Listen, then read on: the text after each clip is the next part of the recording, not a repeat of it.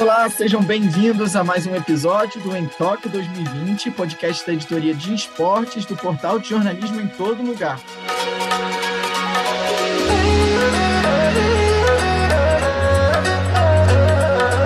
O episódio dessa sexta-feira, dia 6 de agosto, traz para você o que de melhor aconteceu nas competições que rolaram em Tóquio. O Brasil teve um desfalque importante, polêmico aí no vôlei de quadra feminino, mas está na final e finalmente a gente quebrou o nosso recorde de medalhas. Fizemos também uma retrospectiva especial aí de algumas modalidades e um esquenta aí para as próximas decisões. Tem chance de medalha para o Brasil ainda nesses últimos dias de competição. Além disso, como sempre, vocês já conhecem a agenda completa para o próximo dia de disputas, com muito representante nosso em ação aí nas na, nossos últimos respiros olímpicos.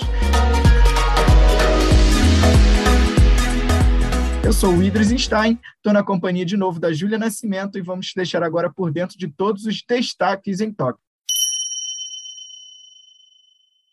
Para quem está na expectativa de mais medalha brasileira em Tóquio, a noite de quinta aqui no Brasil, já amanhã de sexta lá no Japão, foi de susto. A Tandara, jogadora titular da seleção brasileira de vôlei feminino, foi suspensa pelo antidoping e automaticamente desligada do grupo. Segundo o comunicado do Comitê Olímpico Brasileiro, a suspensão foi provisória por a oposta ter cometido, aspas, potencial violação da regra antidopagem, em exame realizado dia 7 de julho no Centro de Treinamento da Confederação Brasileira de Voleibol, lá em Saquarema, quando a equipe estava em concentração. A substância encontrada no exame foi a ostarina, que pertence ao grupo de, dos anabolizantes e não é permitida, seja fora ou durante competições. A Tandara já está a caminho do Brasil.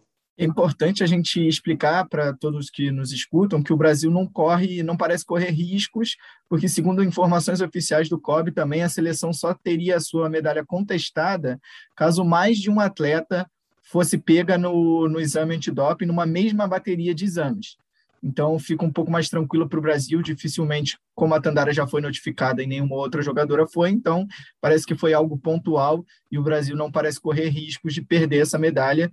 E já que a gente está na final, uma, pelo menos a prata está garantida. Em relação à semifinal contra a Coreia do Sul, horas depois aí dessa notícia, a Rosa Maria foi escolhida como substituta natural, já que já estava substituindo a Tandara ao longo da competição.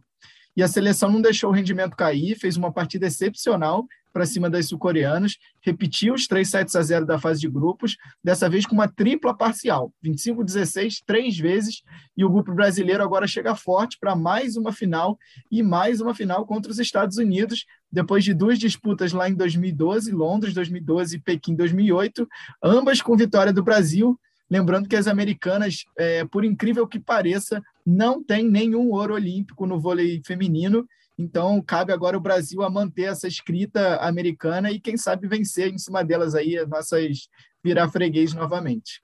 Pois é, e com mais uma final garantida e, consequentemente, mais uma medalha de ouro ou de prata, o Brasil quebrou o recorde de pódios olímpicos. Era de 19 medalhas, conquistadas na Rio 2016 e também garantidas de novo em Tóquio ontem, e agora já são 20 confirmadas. Resta saber as cores das do futebol masculino, do boxe masculino e feminino e agora também do vôlei de quadra feminino. Além disso, o Brasil ainda tem grandes chances de medalha na canoagem e tem representante na final dos saltos ornamentais. Ginástica rítmica e hipismo podendo, quem sabe, aumentar essa lista. A gente traz agora também um especial aí de algumas competições que já rolaram. A gente vai falar um pouquinho do judô, sobre o desempenho dos brasileiros e perspectiva aí talvez para Paris, que é logo mais, três anos só. Em Tóquio 2020, o Brasil saiu com duas medalhas de bronze. Uma na categoria até 78 quilos, com a Mayra Aguiar, que levou o bronze, ela que levou, inclusive, em Londres e no Rio, chega à sua terceira medalha de bronze consecutiva e pode, quem sabe, beliscar aí mais uma participação em Paris. E tivemos o bronze também até 66 quilos, do Daniel Carguinin, que tem aí só 23 anos, a primeira Olimpíada dele já é uma perspectiva para o futuro. O Brasil, porém, ele fez uma participação um pouco discreta dessa vez. A gente iguala a participação lá de Atenas 2004, quando a gente teve também dois bronzes, com o Leandro Guilheiro na, até 73 quilos e o Flávio Canto até, até 81 quilos. Então, por um lado, o Brasil passa por um alerta, já que as últimas, com, as últimas conquistas aí principais do Brasil são de atletas acima dos 30 anos, e é uma geração que vai chegando ao fim, é, fica ligado nesse sentido, mas por outro lado mostra um caminho interessante. Tem uma renovação boa, o Carguinin já chegando bem, levando o bronze. Tem uma atleta, Bia Souza, também de 23 anos, que deve chegar mais inteira em Paris. A Larissa, que atuou muito bem aqui na Tóquio 2020 também. São perspectivas aí para o futuro do Brasil. Vale lembrar que também estreando a categoria mista nas Olimpíadas, o Brasil começou nas quartas, perdeu para a Holanda, depois perdeu na repescagem para Israel também, seria uma esperança de medalha, mas a gente acabou ficando pelo caminho. E eu lembro também o histórico aí total do, do judô, por enquanto. O Brasil tem agora 24 medalhas olímpicas, são quatro ouros, três pratas e 17 bronzes a gente que para bastante no bronze, mas tem algumas boas conquistas de ouro, principalmente aí nas últimas edições. Tivemos um ouro em Londres, um ouro no Rio. E sobre isso, é, só passando para o espectador, em Pequim a gente ficou com três bronzes, em Londres um ouro e três bronzes, e na Rio um ouro e dois bronzes. Então a gente, como eu falei agora há pouco, a gente iguala a participação de Atenas, que teve só dois bronzes também, mas a gente mantém pelo menos a tradição de subir ao pódio no judô por 10 Olimpíadas consecutivas, é um feito a se considerar. O Brasil sempre bastante presente na categoria e a gente fica na esperança aí de uma atuação, quem sabe, melhor nas Olimpíadas de Paris 2024. Pois é, vamos agora para o nosso quadro de medalhas, atualizando. A gente continua aí com os três primeiros colocados sendo os mesmos. A China em primeiro, com 36 ouros, 26 pratas e 17 bronzes, com 79 medalhas. Estados Unidos em segundo, com 31 ouros, 36 pratas e 31 bronzes, com 98 medalhas. Japão em terceiro, com 24 ouros, 11 pratas e 16 bronzes, totalizando 51. E mantendo o 16 lugar o Brasil, a gente tem quatro ouros, quatro pratas e oito bronzes, totalizando 16 medalhas. Lembrando que a gente também agora está com quatro medalhas garantidas para totalizar 20, né, quebrando o recorde. E vamos esperar, talvez, aí por mais medalhas ainda. Bom, depois dos nossos destaques, vamos ver tudo o que aconteceu com os nossos brasileiros no quadro O que Rolou. Começando agora com a canoagem, com sangue nos olhos, segundo palavras não minhas, do próprio, mas do próprio Isaquias Queiroz, o baiano fez uma excelente prova nas oitavas de final da canoagem de velocidade C1 mil metros. Ele classificou direto para as semifinais, fez o melhor tempo entre todas as cinco baterias e agora foi o inclusive foi o único a marcar abaixo dos quatro minutos essa prova, fez 3 minutos e 59 segundos, 894 centésimos, o Isaquias disse ainda que poupou energias e tem mais coisa para mostrar aí nas fases finais. A gente está bastante esperançoso com essa medalha do Isaquias, que já bateu na, pra, na trave, conquistou duas pratas e um bronze na Rio 2016. Então está realmente querendo muito essa medalha de ouro. E parceiros aí na C2, o Jack Godman também disputou a, bater, a terceira bateria da C1, mas ficou com quarto lugar, fez 4, 4 minutos e 24 segundos e teve que disputar as quartas de final. Aí entrando de novo nas águas, logo na sequência, ele acabou ficando na sexta colocação nas quartas final que disputou. E mesmo que tenha melhorado um pouco o tempo, né, passou de 4,24 para 4,18, ele ficou de fora das semifinais, já que só os dois primeiros que avançavam uma pena aí para o Jack, mas a gente fica na torcida pelo Isaquias Queiroz. Pelas classificatórias dos saltos ornamentais masculino, plataforma de 10 metros, tivemos dois representantes em ação. O Cauã Pereira foi quem conseguiu o melhor resultado. Após os seis saltos, fechou na 17ª colocação, a penúltima, entre os 18 que passam, com 371,65 pontos e está classificado para a semifinal. Já o Isaac Souza terminou em vigésimo com 339,30 pontos e até conseguiu classificação, mas apenas como segundo reserva. Ele chegou aí para o último salto com chance de passar direto, mas não fez uma nota tão boa. Para a grande final, somente 12 atletas avançam. Passando agora informações do pentatlo moderno, a gente teve a Ieda Guimarães competindo aí nesse dia olímpico e após a fase classificatória da esgrima, uma rodada bônus foi feita, ela acabou piorando um pouco o desempenho, caiu da 30 para a 11 colocação. Mas passando para a disputa da natação, na prova que foi de 200 metros livre, a brasileira foi última colocada, fez um tempo total de 2 minutos e 32 segundos, os 16 centésimos. É, não muito bem na disputa, e aí passando para a penúltima prova do, do pentatlo, o hipismo, aí uma notícia um pouco preocupante, a Ieda e o cavalo dela eu vou me arriscar a dizer o nome aqui, que é o Caleanciena, eles tiveram um choque em um dos obstáculos da prova e acabaram caindo feio no chão. Ela acabou eliminada dessa prova, inclusive. mas segundo o regulamento ela ainda pôde disputar pelo menos aí a última prova do circuito, que foi um combinado de tiro e corrida. E aí a brasileira de 20 anos apenas, que estava na 35ª posição, largou seis minutos e meio atrás do líder.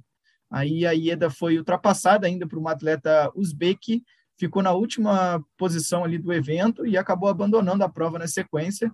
Com isso, ela também ficou aí na, no último lugar da disputa, mas vale desde já a participação dela em Tóquio, é muito nova, tem, tem coisa aí para rolar ainda nas próximas disputas. O ouro, só para a gente completar, ficou com a britânica Kate French, a prata ficou com a atleta da Lituânia, Laura Azadauskaite, e o bronze com a Sarolta Kovacs, da Hungria. Nossa representante na marcha atlética não trouxe mais uma medalha para o Brasil por muito pouco. A Erika Senna chegou a estar em, em, terceiro, a apenas 400 metros do fim da prova, e ficaria com o inédito bronze, mas sofreu uma punição de dois minutos na volta final e caiu para a 11 posição, tempo de 1, 31 e 39 a brasileira deixou o local da disputa com lágrimas de frustração. A Erika estava bem na prova, fez uma boa largada e chegou a assumir a liderança por alguns minutos, mas foi punida por mais um movimento irregular. Como foi o terceiro dela, teve que fazer uma parada de dois minutos. Na Rio 2016, ela terminou em sétimo lugar. Depois, no Mundial de Atletismo de Doha 2019, ela foi quarto, e o bronze em Tóquio confirmaria essa ascendência. Enfim, o ouro ficou com a italiana Antonella Palmisano, prata com a colombiana Sandra Lorena Arenas e o bronze com a chinesa Hong Liu. Na disputa do hipismo, salto por equipes, o Brasil se classificou para a final e busca aí, quem sabe, um lugar no pódio.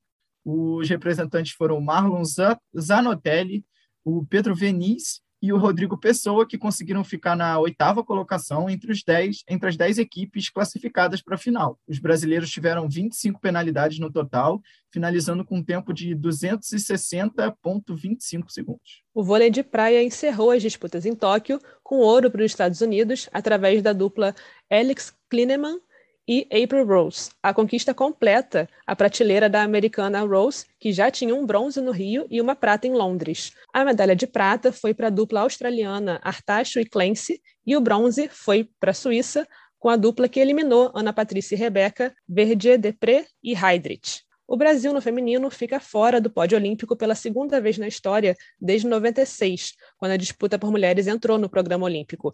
A última vez sem medalha aconteceu em Pequim, 2008 essa modalidade que já rendeu um ouro, quatro pratas e dois bronzes na história. A gente finaliza então falando do futebol feminino. É, Para fechar literalmente com chave de ouro o dia, a gente teve a grande final do futebol feminino. O ouro foi finalmente conquistado pelo Canadá, que bateu, que tinha batido no bronze duas vezes consecutivas em Londres e no Rio. O jogo foi contra a Suécia, foi um a um. O gol da Black Stenius para a Suécia e para Fleming de pênalti para o Canadá. E falando em pênalti, inclusive, mesmo com muitas finais terminando em prorrogação no futebol feminino, nenhuma tinha conseguido chegar efetivamente nos pênaltis, desde o início do torneio por mulheres em 1996. Aí, depois de passar pelo Brasil nas penalidades, justamente, nas quartas de final, foi a vez do Canadá também vencer a final nos pênaltis. Após seis cobranças para cada lado, as canadenses conseguiram aí marcar três gols contra dois das suecas. A Suécia, que marcou presença em todas as edições olímpicas desde 96 e foi para sua segunda final seguida, foi guerreira, fez uma competição com 100% de aproveitamento até a final, dominou grande parte da partida, com diversas chances de marcar até na prorrogação. Porém, no fim, bate na trave mais uma vez, depois de também ser medalha de prata na final da Rio 2016 contra a Alemanha. Destaque também para o comando técnico. Desde 2004, as seleções campeões olímpicas na modalidade tiveram técnicas mulheres, e Beverly Priestman, treinadora do Canadá, deu sequência a esse feito. Ela que também foi a mais nova em Tóquio. O último homem no comando técnico feminino foi no ouro da Noruega em 2000, lá em Sydney. Quem ficou com a medalha de bronze foi a poderosa equipe dos Estados Unidos, que derrotou a Austrália pelo placar de 4 a 3. Bom, depois de tanto resultado e informação, vamos agora para a nossa agenda do dia. A nossa agenda do dia começa com a canoagem masculina, Isaquias aí, chance de semifinal e final, provavelmente. O Matheus Guimarães é quem está por dentro dos últimos detalhes. Daqui a pouco, por volta de 9h44 da noite, pelo horário de Brasília, teremos as semifinais da canoagem de velocidade. E o Brasil terá como representante o medalhista olímpico Isaquias Queiroz.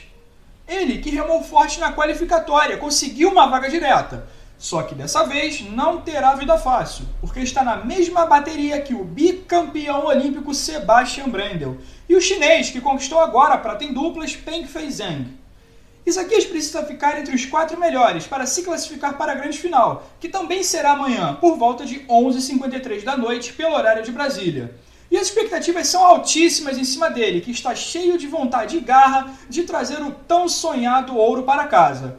Então fiquem ligados, daqui a pouquinho é hora do Brasil remar junto com Isaquias em busca da final e do lugar mais alto no pódio. Aqui é Matheus Guimarães para o Em Tóquio 2020. Também temos Brasil na final dos saltos ornamentais masculino, Matheus Carvalho. Brasil nas semifinais dos saltos ornamentais masculino. Hoje pela madrugada tivemos a disputa da plataforma de 10 metros e tivemos uma grata surpresa.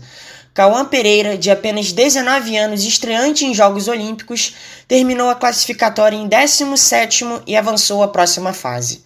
Outro brasileiro na disputa, Isaac Souza, de 22 anos, fechou em vigésimo e não conseguiu classificação.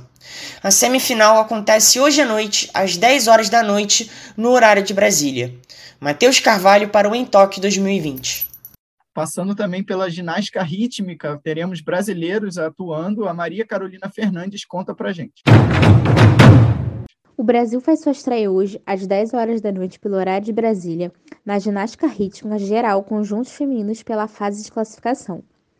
O conjunto brasileiro será representado por Beatriz Linhares, Débora Medrado, Giovana Santos, Maria Eduarda Aracaque e Nicólia Pircio. O Brasil já disputou duas finais da ginástica rítmica em Olimpíadas, nos Jogos de Sydney em 2000 e Atenas em 2004.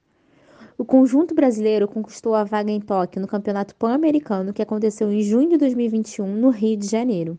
Maria Carolina Fernandes para Tóquio 2020. Disputa do bronze no vôlei de quadra masculino. O Armando Edra traz tudo pra gente. A derrota de virada da seleção masculina contra a Rússia foi um duro golpe para os amantes do voleibol brasileiro.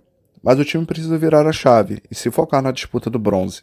A partida acontecerá às 1h30 da manhã de sábado, contra a Argentina, um adversário que já se provou difícil de ser batido neste torneio olímpico. O discurso dos jogadores e comissão técnica reflete o abatimento da derrota, mas sem deixar de acreditar no potencial que o voleibol brasileiro sempre demonstrou nas Olimpíadas, sendo uma das modalidades que mais deu medalhas para o nosso país, sendo válido ainda acreditar e torcer pela vitória da seleção na disputa pela medalha de bronze. Armando Edra para o Em Tóquio 2020. Teremos a primeira final do boxe, dessa vez no masculino, com Herbert Conceição, Rafael Cruz. É, quais são as últimas notícias? Nessa madrugada vamos ter final no boxe masculino. O Herbert Conceição venceu na semi e levou o Brasil à segunda final no boxe na Tóquio 2020. É a primeira vez que a seleção brasileira coloca dois pugilistas em disputa de ouro na mesma edição das Olimpíadas.